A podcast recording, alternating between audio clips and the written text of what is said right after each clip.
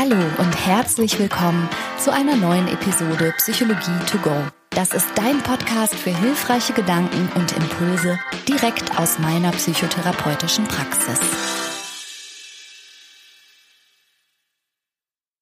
Hallo und herzlich willkommen zu einer neuen Episode von Psychologie to go. Diese Woche mit einem besonders spannenden Thema. Man könnte wahrscheinlich diesmal mit Fug und Recht behaupten, es ist ein Herzensthema. Und zwar möchte ich mit der Expertin Dr. Nazanin Kamani über ihr neues Buch Date Education sprechen und wir werden über Bindungsangst, über toxische Beziehungen und all das reden, was so im Dating-Dschungel und im Beziehungsanbahnen schiefgehen kann. Ganz herzlich willkommen, Nazanin. Schön, dass du da bist. Hallo, ich freue mich auch sehr, liebe Franka. Du hast ein Buch geschrieben, Date Education. Erstmal ganz kurz so unter uns Pfarrerstöchtern. Hat das einen Bezug zu meiner Lieblingsserie Sex Education? Na, insofern vielleicht ein Bezug, dass äh, verschiedene Erfahrungen und Schwierigkeiten im Dating- und Beziehungsleben ein bisschen aufgedeckt werden und auch psychologische Inhalte eine Rolle spielen. Aber alterstechnisch ist das Ganze ja ein bis zwei Jahrzehnte später angesiedelt. Ja, ein Jahrzehnt würde ich sagen. das stimmt, das stimmt. Okay, wie ist es denn dazu gekommen? Also Nazanin, erstmal zu deiner Person. Du bist Autorin, du bist aber auch Ärztin und arbeitest ja. im Bereich Psychiatrie und Psychotherapie. Wie kam es denn, dass du ein Buch über Dating und Beziehungen schreibst? Naja, ähm, natürlich habe ich durch meine Arbeit einen ähm, guten Zugang zu diesen Themen. Ich befasse mich äh, sowohl privat als auch beruflich gerne mit der menschlichen Psyche, mit Beziehungen, mit Bindungsangst, Toxizität und was sie auch für Folgen im späteren Leben haben können. Und ja, wie das so kam, äh, bin ich wie viele meiner Generation auch lange, sag ich mal, auf der Suche nach einer Partnerschaft gewesen und hatte da auch ein paar Erfahrungen und Beziehungen, die vielleicht in die Brüche gegangen sind. Und ja, man äh, reflektiert äh, als äh, Psych Assistenzärztin in der Psychiatrie ja auch, auch oft das eigene Leben, sage ich mal. Das gehört ja irgendwie zur Facharztausbildung dazu, auch so eine Art äh, Selbstanalyse, eine Selbsterfahrung zu machen. Ja, und da befasst man sich doch viel auch mit den eigenen Themen und da ergab sich das einfach sehr schön. Okay, also ich möchte jetzt überhaupt nicht zu viel verraten, aber dein Buch ist ja sehr schön und übrigens auch sehr unterhaltsam aufgebaut. Du beschreibst ja Dating-Erfahrungen, mit Daniel, mit Andy und wie sie alle heißen. Wie echt sind die? Also ich würde sagen, die sind zu 99,9 Prozent echt. Uh. Und das, was ja, das, was unecht ist, ist quasi die Verfremdung ähm, zum Schutze äh, von den Personen. Also ich habe dann vielleicht mal den Beruf ein bisschen abgeändert, das Alter ein bisschen hin und her geschoben oder eine Stadt irgendwie verändert, damit man jetzt nicht erkennen kann, wer das ist. Aber ähm, ansonsten äh, sind das 100 Prozent echte Inhalte. Wow, also es, es liest sich, bin ich ganz ehrlich, natürlich befriedigt das auch ein klein wenig mein voyeuristischen Blick. Ich, ich bin ja nun mal im gleichen Fachbereich unterwegs wie du und ich glaube, was uns gemeinsam ist, ist, dass wir unheimlich interessiert an Menschen sind, aber auch an deren Beziehung und an deren Erfahrungen. Insofern habe ich das Buch einfach so weggelesen, weil es so den Blick in Mensch, wie läuft das eigentlich bei anderen Leuten? Wie bahnt sich eine Beziehung an? Was für quirkige, unangenehme Situationen durchleben die teilweise auch? An welchen Punkten bleiben die hängen? Also das hast du ja da sehr authentisch und auch persönlich erzählt. Und ja, spannend, dass du das äh, so ehrlich auch gemacht hast. Finde ich toll. Ja, es hat auch großen Spaß gemacht und es hat mir tatsächlich auch geholfen, durch das Schreiben nochmal vielleicht eigene Verhaltensweisen besser zu verstehen, durch diese Analyse beim Schreiben. Also du, du hast ja jeweils echte, wie du sagst, oder leicht verfremdete aus Diskretionsgründen, aber schon reale Erfahrungen aus deinem Datingleben geteilt und dann aber jeweils so durchaus analytische Fragen extrahiert. Also zum Beispiel, ist denn das Drama eigentlich schon vorprogrammiert, wenn ich relativ am Anfang erfahre, der andere ist eigentlich vergeben? Oder auch, warum sind Bad Guys häufig attraktiver als die Good Guys. Und da gibst du dann durchaus auch immer noch mal so fachliche Hinweise. So, als Wechsel in den Kapiteln. Genau. Sehr, sehr schön. Hat mir Spaß gemacht zu lesen.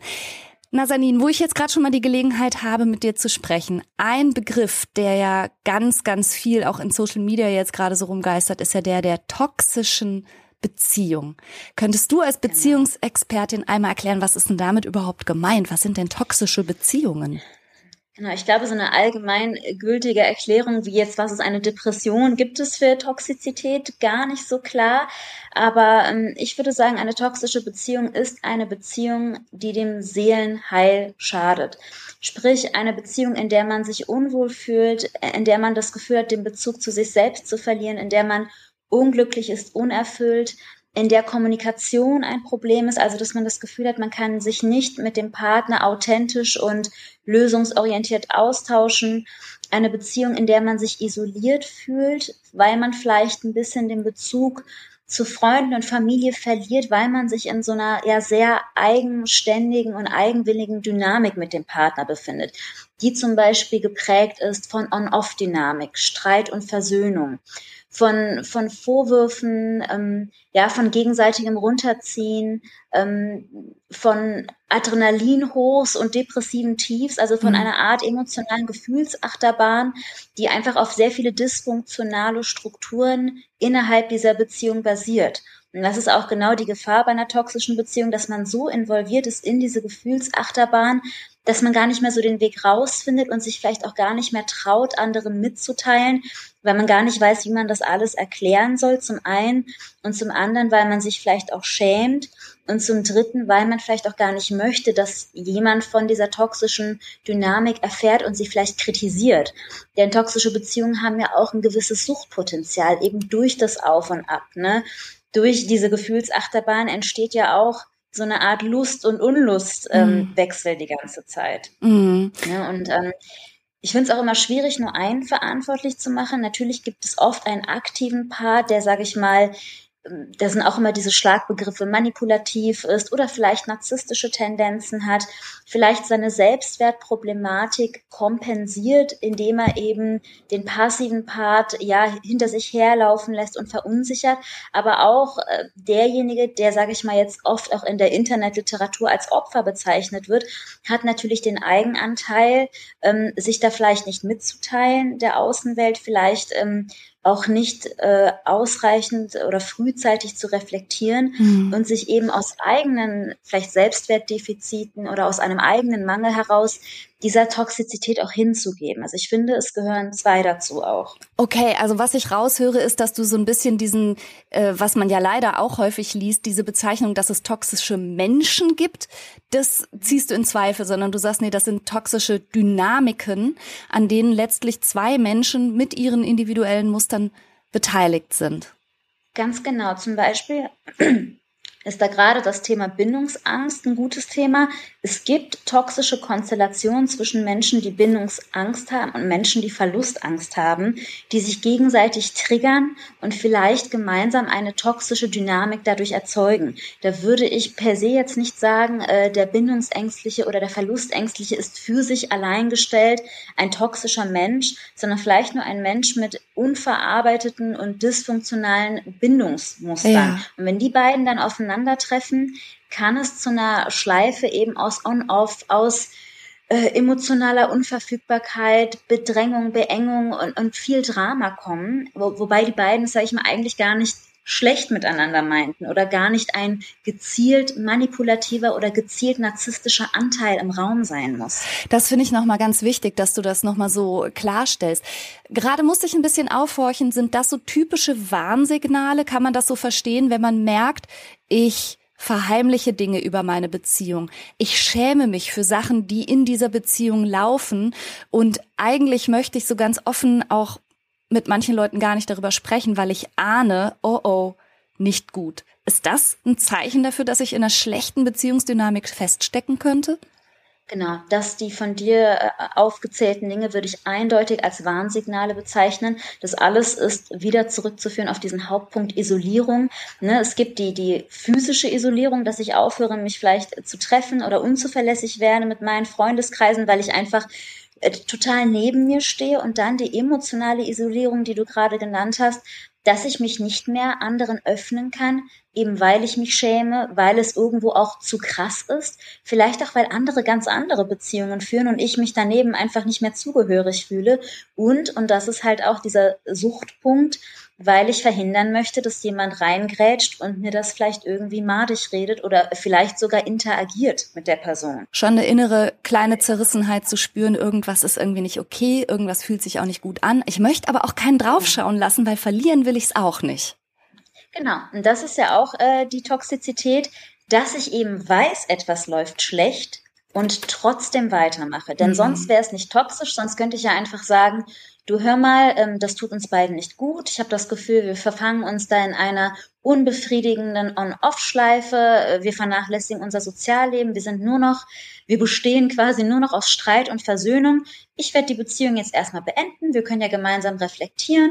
Wir können uns ja eventuell sogar, wenn es uns wert ist, Hilfe holen. Also wenn man da so mit so einem klaren Blick rangehen würde, wäre es keine toxische Beziehung mehr, sondern dann wäre einer der Beziehungspartner quasi in dem Moment reflektiert und gesund genug in dieser Situation, um zu sagen, ich ziehe jetzt die Reißleine. Ja, jetzt sind wir ja quasi schon bei einem vorgestellten Ende oder wie man aus so einer toxischen Beziehung sich löst. Gibt es denn auch Signale ähm, aus deiner Sicht, wo man relativ am Anfang schon hellhörig werden könnte, dass das in eine schlechte Richtung geht? Man kann natürlich immer so eine Art, wie ich jetzt in der Psychiatrie sagen würde, eine Anamnese machen. Ähm, ich hatte tatsächlich mal äh, ein Date mit einem Herrn, der kommt jetzt nicht im Buch vor, der, das passte nicht mehr rein. Der hat mir beim ersten Date erzählt, dass er neun Jahre lang mit seiner Ex-Freundin zusammen war und die sich ungefähr 15 Mal getrennt haben und wieder zusammenkamen dass es äh, Affären in dieser Beziehung gab, aber die Liebe sei dann doch immer wieder so stark gewesen, dass sie nicht ohne einander konnten. Ich habe sofort gedacht, okay, 15 Mal getrennt innerhalb von neun Jahren, das klingt nach einer toxischen Konstellation. Ich finde überhaupt nicht schlimm, wenn man sagt, wir hatten eine offene Beziehung und äh, wir haben uns da innerhalb dieses Konstruktes ausgelebt. Das ist was ganz anderes, finde ich, als wenn jemand sagt, die ganze Zeit on-off und äh, dieser Wechsel zwischen Ablehnung und dann übermäßige dramatische Versöhnung. Ne, wenn man sowas hört, äh, dann kann man schon mal so ein bisschen überlegen, ob das ein Bindungsmuster des anderen sein könnte. Und das andere ist, wie ist mein Bauchgefühl am Anfang? Mhm.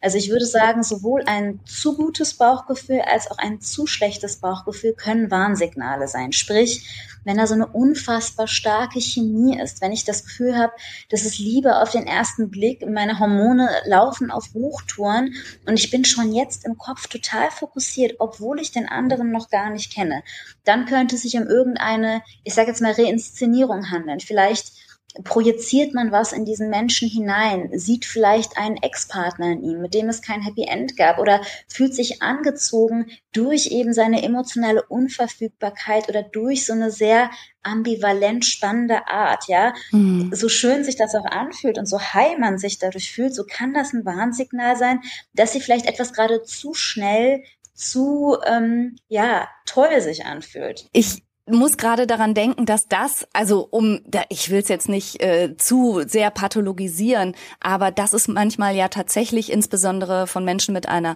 narzisstischen oder gar schlimmstenfalls dissozialen Persönlichkeit, dass sie natürlich auch wissen, wie sie so rüberkommen als der Soulmate, der Seelenpartner, auf den man so lange gewartet hat und einem das Gefühl geben, hey, so nach drei Tagen, wir werden wunderschöne Kinder haben, lass uns heiraten oder so. Und man denkt sich, in welchem Film bin ich jetzt? Also das sind ja manchmal auch durchaus spezielle Typen, mit denen aber Drama eigentlich vorprogrammiert ist, oder? Genau, ich würde sagen, da gibt's äh, auch wieder zwei Formen. Das eine, was du jetzt genannt hast, äh, dieses Love-Bombing, dass jemand einem direkt so ein Soulmate-Gefühl gibt, so eine Überverfügbarkeit. Ich musste auch an den Tinder-Schwindler gerade denken, ja, ich auch. dass jemand einem Genau, dass jemand einem so unglaubliche emotionale Dates bietet, äh, vielleicht auch investiert an Geschenken, an Einladungen, an, ich sage jetzt mal Serviceleistungen wie Abholen, wie Kochen. Ne, das würde ich sagen, ist tatsächlich die eine Seite, der eine Weg.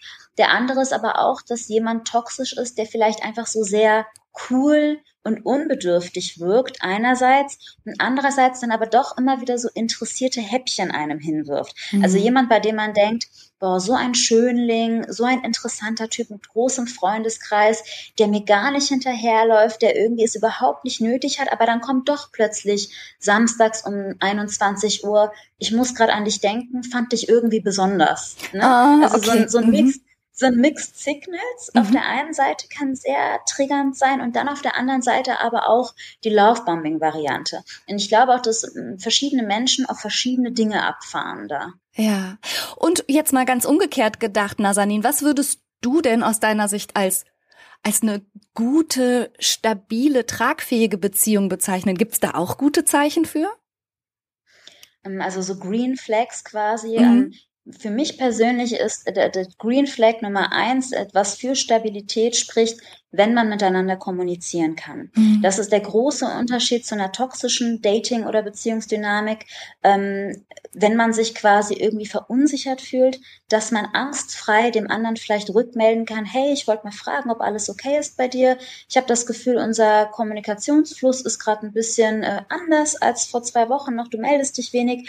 Ähm, ich hoffe, es ist alles okay bei dir. Ähm, kannst dich ja gern mal äh, bei Gelegenheit aussprechen, wenn was ist und dabei kein schlechtes Bauchgefühl zu haben und nicht zu denken, wenn ich das mache, dann ist der andere jetzt weg. Ne, dass man quasi authentisch äh, seine Zweifel und seine Bedürfnisse mitteilen kann, natürlich ohne dabei übergriffig zu sein. Ne? Es ist klar, dass man jetzt nach einer Woche keinen Anspruch stellen kann, dass der andere sich Tag und Nacht bei einem meldet. Aber gerade wenn man eine Veränderung bemerkt in der Dynamik, dann ist es durchaus angemessen, das anzusprechen. Und es wäre auch seltsam, das aus strategischen Dingen nicht zu tun. Ja, also das ja. finde ich immer ein Warnsignal, wenn man seine schlechten Bauchgefühle runterschlucken und mit sich alleine ausmachen muss. Das ist ein Red Flag und das Green Flag eben, wenn man problemlos dem anderen mitteilen kann, was an einem vorgeht. Das finde ich immer das schönste Zeichen von allen. Ja, du hast gerade den Begriff Strategie auch reingebracht, wenn man strategisch irgendwas macht. Da bin ich auch immer, auch aus psychotherapeutischer Sicht ganz hellhörig,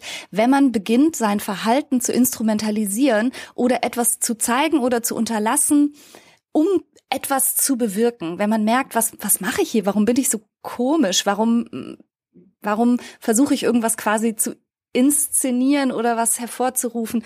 Da bin ich dann auch immer ganz, ganz hm, hellhörig und denke mir, ach, komisch. Ja, ich, ich muss auch aus persönlich zugeben, dass ich ganz frei davon auch nie war und äh, vielleicht auch nie sein werde. Also ich glaube, so, so 10, 15 Prozent Strategie wie, ach, gerade in der Anfangs-Dating-Phase, ne, sowas wie ich melde mich jetzt nicht sofort zurück. Ich glaube, das hat man heutzutage irgendwie gefühlt schon in den Genen, weil es so weitergegeben wird von Dating-Generation zu Dating-Generation. Aber gerade wenn es verbindlicher wird, wenn Gefühle entstehen, dann finde ich, gehört da sowas überhaupt nicht mehr rein. Ne? Ja. Für den Anfang kann ich es nachvollziehen, so ein gewisses, ich sag mal, Game, ja, vielleicht ein kleines bisschen, aber auch da in einem gesunden Maß und nicht so, dass es schon eine sehr berechnend manipulativ toxische Note bekommt. Ja, ja. Willst du gelten, mach dich selten, hat mir neulich mein jüngster Sohn gesagt. ja, oder mach dich, mach dich rar, du bist der Star. Das gibt's ja. auch. ja, okay. Also du sagst zu ein paar Prozent am Anfang spielt man das Dating-Game, aber sobald es verbindlicher wird, sollte man eigentlich bestenfalls authentisch und ja, genau. ebenso wie man sich fühlt und wie man ist, möglichst transparent kommunizieren. Genau, und auch am Anfang äh, in den wichtigen Punkten auch authentisch sein, ne? weil wenn man so akzeptiert werden möchte, wie man ist, dann muss man halt auch zeigen, wer man ist. Ja. Das ist wichtig. Also die unverbindliche zu spielen, die mit der Freundschaft plus bestens zurechtkommt, in der Hoffnung, dass das Blatt sich nach sechs Monaten wendet und eine unsterbliche Liebe daraus wird, ist natürlich hoch gepokert. Und ähm, wenn man dann nicht das erhoffte Resultat kriegt, fällt man natürlich tief, wenn man insgeheim die ganze Zeit auf eine Beziehung gehofft hat. Und mit dem Herrn, von dem ich eben erzählt habe, der neun Jahre mit 13 Trennungen hatte, habe ich auch nach zwei Monaten gesagt, du, ich merke einfach, du versuchst in einer Grauzone zu bleiben und sobald ich mich distanziere, gibst du Gas. Wenn ich dann mich emotional öffne, verschließt du dich und das tut mir nicht gut. Wir können gerne erstmal irgendwie freundschaftlich weiterschauen, aber aus der Dating-Situation möchte ich jetzt aussteigen, weil ich nicht ich selbst vor dir sein kann. Das habe ich ihm genauso gesagt. Er hatte dann auch irgendwie Tränen in den Augen, vielleicht weil ich ihn auch so direkt konfrontiert habe, aber im Endeffekt war das dann das Ende unserer Dating-Phase. Hm. Glaubst du eigentlich, äh, dass du als Profi gewisse Vorteile hast im Dating? Durchschaust du Menschen schneller? Merkst du die Red Flags eher?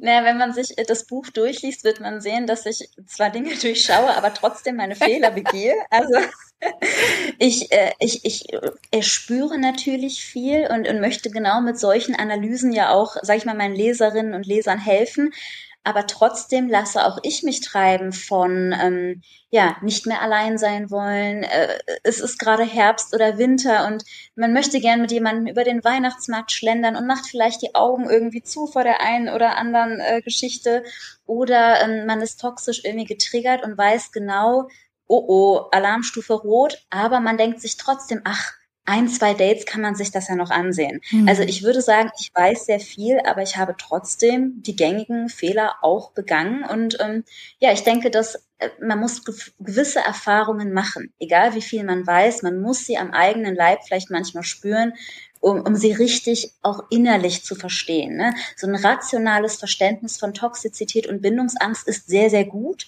um auch entsprechend analysieren zu können. Aber auch auf emotionaler Ebene, glaube ich, muss man bestimmte Dinge begreifen. Und mm. das geht leider Gottes oft über Erfahrungen sehr gut, auch wenn sie manchmal schmerzen. Es ist dann wichtig, dann auch seine Resultate daraus zu ziehen. Du hast gerade nochmal den Begriff Bindungsangst aufgebracht und du hattest ja auch gesagt, manchmal sind so toxische, kollusive Beziehungen, zum Beispiel, weil zwei Menschen aufeinandertreffen, wo der eine eine Bindungsangst hat und der andere hat eine Verlustangst. Und das gibt dann ein explosives Gemisch. Kannst du zum Begriff Bindungsangst nochmal was sagen? Woran erkenne ich, dass jemand Bindungsangst Bindungsangst hat, beziehungsweise ob ich selber vielleicht Bindungsangst habe? Mm, ich kann gerne mal anfangen beim anderen. Also es ist äh, immer ganz wichtig, Bindungsangst und Warmhalterei vor allem auch voneinander zu unterscheiden. Ich würde sagen, jemand, der Bindungsangst hat, sendet ambivalente Signale aus. Also sprich, ähm, Nähe und Distanz im Wechsel. Ähm, es kommt zu interessierten Rückfragen, äh, dann aber nach einem wunderschönen Date, bei dem man sich geöffnet hat, äh, einander sich preisgegeben hat, zieht sich der andere plötzlich zurück. Das ist das eine. Und das andere ist, dass man auch spürt, dass es einen gewissen Leidensdruck gibt. Also es reicht nicht, dass nur ambivalente Signale im Raum sind, denn das kann auch da, dafür sprechen, dass der andere sich einfach unsicher ist, vielleicht noch eine andere äh, Option in der Hinterhand hat und einfach mal so ein bisschen plätschern schauen will. Aber wenn man auch vom Bauchgefühl her spürt, der andere ist mit sich selber gerade nicht ganz im Reinen, der, der kämpft gegen irgendwas. Mhm. Er, er schaut einen so an, als sei man so ein Special Someone, der berührt einen auf eine besondere Art, der, der findet einen wirklich authentisch toll und es gibt keine andere Person im Hintergrund und es gibt keine Dinge, die ihn sonst abhalten, wie zum Beispiel eine bevorstehende Auslandsreise oder hm. eine psychische Erkrankung, ja, und trotzdem gibt es diese Ambivalenz, dann spricht das oft für Bindungsangst. Was auch ähm, helfen kann, ist, wenn man so ein bisschen den Background kennt. Hatte dieser Mensch vielleicht äh, schwierige Beziehungen zu seinen Eltern? Ist natürlich nicht immer einfach, das zu wissen, aber manchmal tauscht man sich da ja auch aus und manche Bindungsängstliche sind auch überraschend ehrlich in so einem Austausch. Ne? Vielleicht gab es ähm, Beziehungen zu Eltern, die entweder von ja emotionaler Vernachlässigung oder aber Überbehütung geprägt waren, in denen Grenzen nicht wahrgenommen, nicht gesehen wurden. Vielleicht äh, gab es eine Verlassenheitserfahrung durch einen Elternteil. Vielleicht ist ein Elternteil gestorben oder es gab eine Scheidungssituation. Oder was auch sein kann, eine mehrjährige toxische Ex-Beziehung, mhm. die die Bindungsangst entweder ausgelöst oder vielleicht eine subtil bestehende Bindungsangst deutlich verstärkt hat. Ne? Wenn man mhm. da irgendwie ein bisschen Informationen, da ist wieder das Wort Anamnese, einholt, ähm, ja, das sind auch Hinweise, die einem vielleicht helfen. Aber gerade hier ist wichtig das Bauchgefühl ernst zu nehmen. Habe ich das Gefühl, dass es irgendwie ein Desinteresse gemischt mit einer Warmhalterei und ich bin eine Option von vielen, äh, passieren die Nachrichten mit so einer gewissen Beiläufigkeit, schaut der oder sie mich an, als wäre ich irgendwer, oder mhm. steckt mehr dahinter? Aber wenn wir jetzt mal davon ausgehen, jetzt auch aus therapeutischer Sicht wiederum, jemand hat wirklich eine manifeste Bindungsangst. Wie gut schätzt du denn die Chancen ein, dass ich diejenige bin, mit der er oder sie das überwindet. Weißt du, was ich meine? Das ist ja, ja. fast schon ein therapeutischer Auftrag. Genau, und das ist, das ist die große Gefahr. Also ich bin der Ansicht, dass Menschen mit Bindungsangst definitiv eine Chance verdienen, wenn bestimmte Voraussetzungen gegeben sind. Ich bin sogar der Ansicht, dass mittlerweile sehr, sehr viele Menschen unter Bindungsangst leiden und, und wir deswegen gar nicht mehr drum rumkommen, uns da miteinander zu befassen. Es ist ganz wichtig, dass eben kein therapeutischer Auftrag entsteht und die Situation nicht so aussieht, dass der andere seine Bindungsangst auslebt und ich quasi überangepasst daneben herlebe und versuche es dem anderen recht zu machen, damit er ja nicht abhaut. Also das würde ich als genau den falschen Weg bezeichnen. Der richtige Weg liegt auch hier in einer ehrlichen Kommunikation, also dass der andere einem seine Ängste auch mitteilt, vielleicht auch konkrete Beispiele nennt, wie du, gerade steht der Urlaub bevor, unser erster gemeinsamer Urlaub, und ich merke, dass ich ein beklemmtes Gefühl in der Brust habe. Ich habe Angst, dass mir mein Freiraum in diesem Urlaub genommen wird. Ich habe Angst, dass dieser Urlaub bedeutet, dass wir eine Stufe der Verbindlichkeit erreichen, für die ich gerade nicht bereit bin. Also es ist mhm. sehr, sehr hilfreich, wenn der andere einem mit konkreten Beispielen sagen kann, was ihm Angst bereitet sodass der nicht bindungsängstliche, im Idealfall bindungssichere Part auch dann entsprechend Rücksicht nehmen kann ohne das Gefühl zu haben, er muss ihm alles aus der Nase ziehen, muss permanent um ihn herumtänzeln und gucken, okay, wie verhalte ich mich jetzt? Also der Partner sollte auch seine eigenen Grenzen schützen, sollte sich nicht emotional total ausgesaugt fühlen und nicht das Gefühl haben, es herrscht ein Ungleichgewicht, in dem er die ganze Energie verliert. Und jetzt sagst du gerade, äh, idealerweise tauscht man sich darüber aus oder benennt genau. auch, was konkret einem jetzt gerade Angst einjagt oder so. Aber das bedeutet ja, dass man darüber reflektiert ist, dass man Bescheid weiß, dass man von sich selber weiß, ich habe eine Bindungsangst, ich bin da irgendwie misstrauisch, was die Tragfähigkeit und was die Stabilität angeht. Oder ich bin nicht bis ins Letzte überzeugt, dass ich so liebenswert bin, dass jemand wirklich gerne mit mir zusammen ist und auch dauerhaft bleibt. Wie kann ich denn an mir selber feststellen, ob ich vielleicht eher ein bindungsängstlicher Typ bin? Weiß das jeder genau, automatisch? Also das, das also das, das Dating-Game ist generell immer am fairsten, wenn beide reflektiert ins Dating reingehen. Mhm. Das gilt für alle Parteien und, und gerade ein Bindungsängstlicher tut natürlich sich und dem anderen einen großen Gefallen, äh, sich auseinanderzusetzen.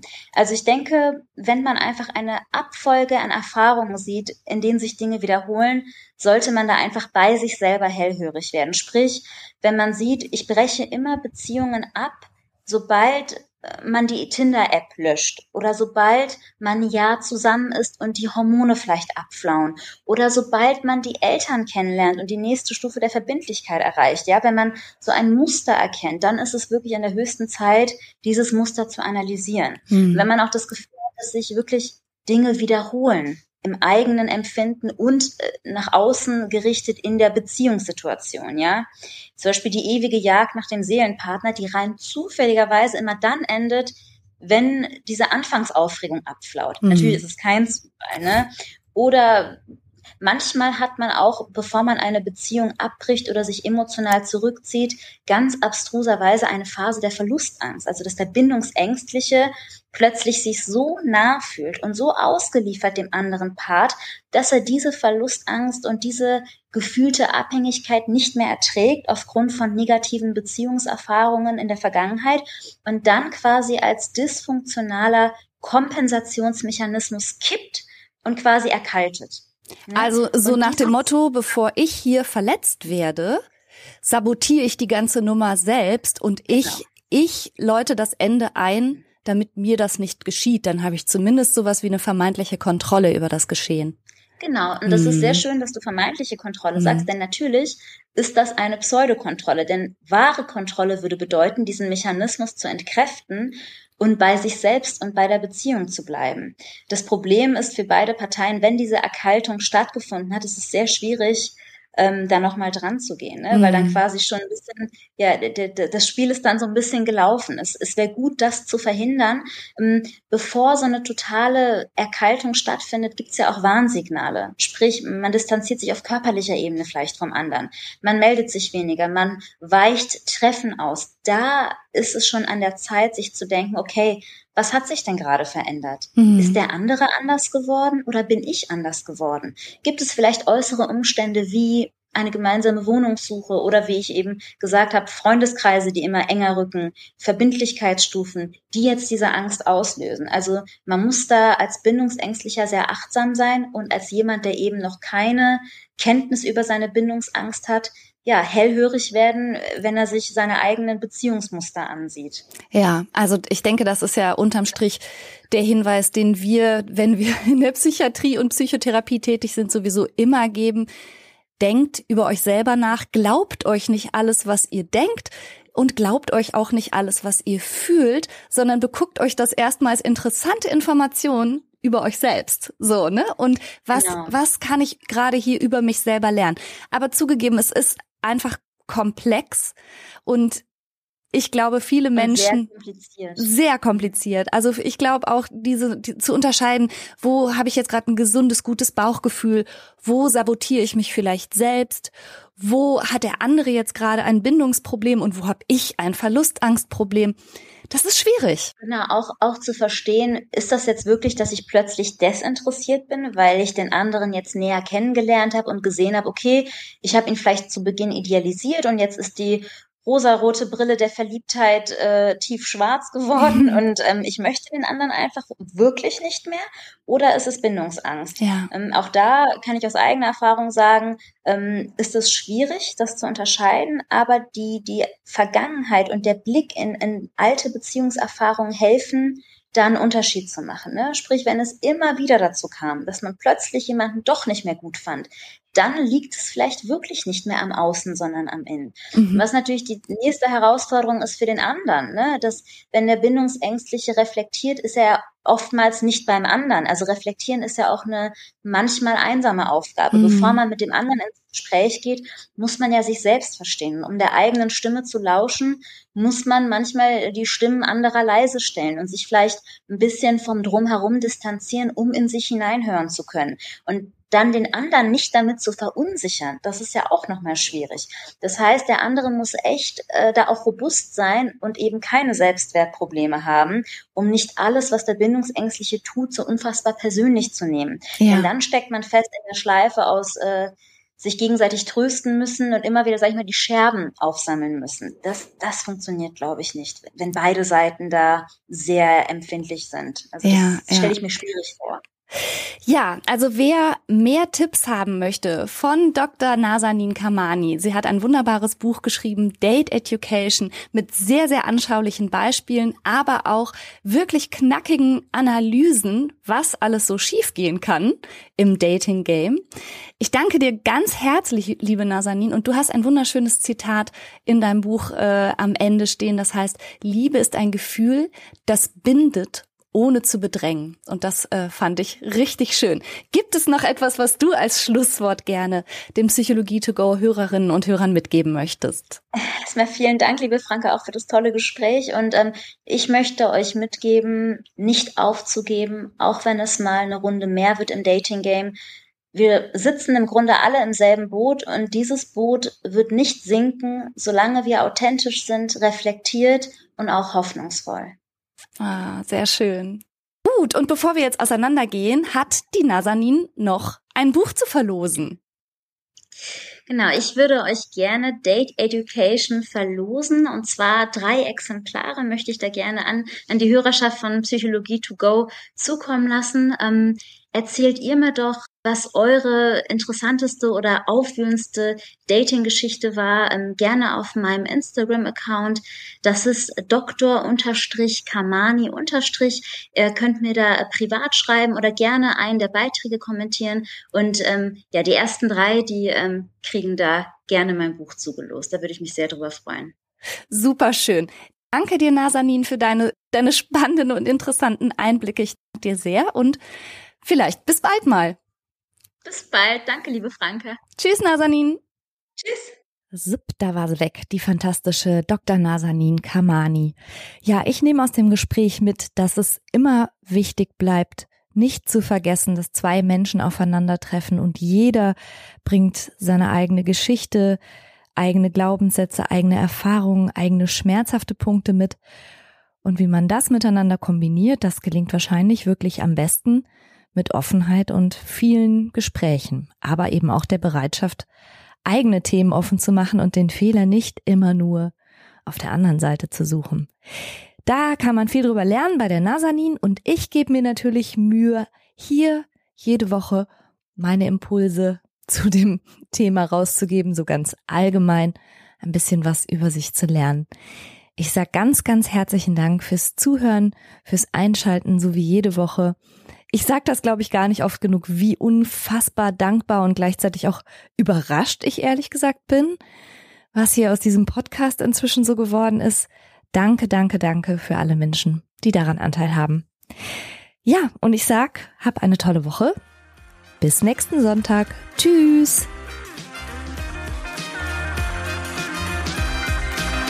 Das war's für heute. Ich hoffe, du konntest eine Menge frischer Gedanken für dich mitnehmen. Mehr davon gibt's auch auf meiner Seite www.franca-ceruti.de